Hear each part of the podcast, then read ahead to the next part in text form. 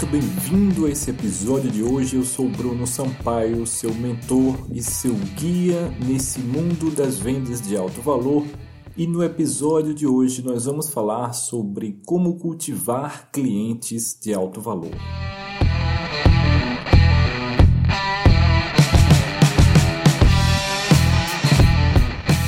Grande parte de seus compradores não vão chegar prontos para você.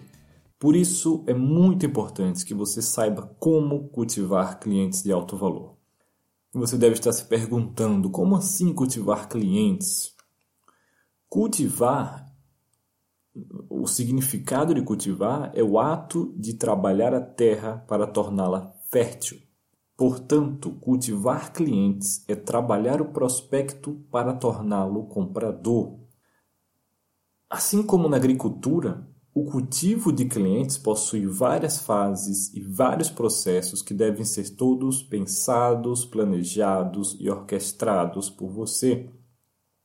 Antes de plantar qualquer coisa, você precisa definir o que vai plantar, ou seja, exatamente quem são as pessoas que você quer atrair, quem são seus clientes ideais.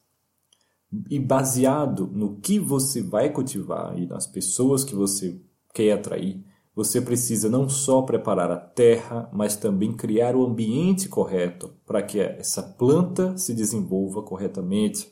A mesma coisa acontece com seus clientes. E é aqui onde os empreendedores mais erram. Muitos empreendedores querem colher morangos, mas preparam a terra e o ambiente para laranjas. Ou pior ainda, eles não preparam nada e vivem do mato e das ervas daninhas que crescem em seu terreno. Outro ponto importante é o foco. A maioria dos empreendedores querem colher morangos, cogumelos, orquídeas e café, tudo ao mesmo tempo, no mesmo terreno e no mesmo ambiente. Geralmente eles fazem isso porque acreditam que o foco limitaria o seu público e seus rendimentos. Por isso eles querem vender para todo mundo. E na vida real isso não funciona. O que acontece na vida real é que quem tenta fazer marketing para todo mundo acaba não fazendo para ninguém. E é isso que realmente limita o negócio. Por outro lado, quem faz marketing apenas para um público específico acaba, consequentemente, atraindo outros públicos semelhantes, o que acaba, no fim das contas, expandindo o seu negócio. Ok, então depois de definir exatamente que tipo de cliente você quer cultivar, você deve preparar a terra e o ambiente para esse cultivo.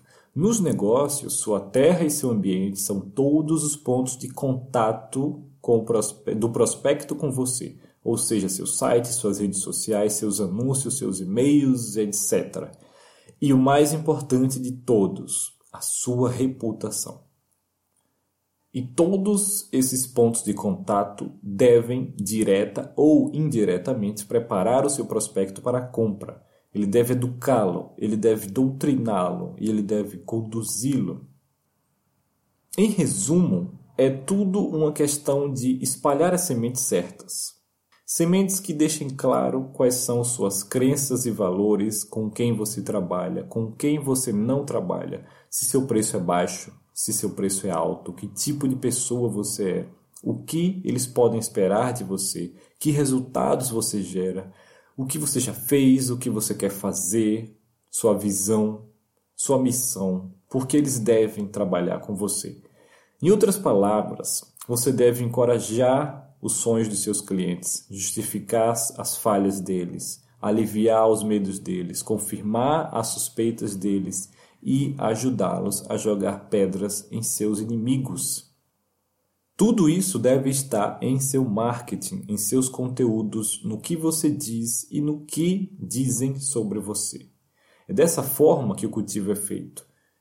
E cada cliente terá o seu tempo para ir desde o primeiro contato até a compra. Mas para isso é extremamente importante que você cultive-o no ambiente correto, com todos esses elementos que falamos aqui, para nutri-lo até que ele esteja pronto.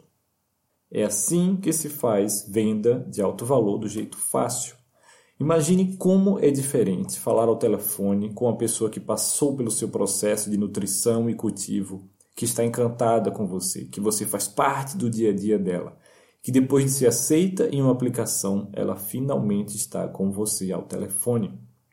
O quanto é mais fácil vender para alguém assim do que para uma pessoa que nunca ouviu falar de você. E pior, que foi abordada por você, ou seja, você foi até ela, no terreno dela, e você passou pelo sistema de cultivo dela para tentar se vender e não comprar. São mundos opostos, céu e inferno. Por isso, tantos empreendedores possuem negócios infernais com clientes infernais que os fazem ter uma vida infernal, completamente diferente da vida que eles realmente queriam ter, com o negócio que eles realmente queriam ter, atendendo os clientes que eles realmente queriam atender. Então, a partir de hoje, dedique um tempo diário para o cultivo e a nutrição do seu sistema de cultivo e nutrição de clientes ideais. Por hoje é só e até o próximo episódio.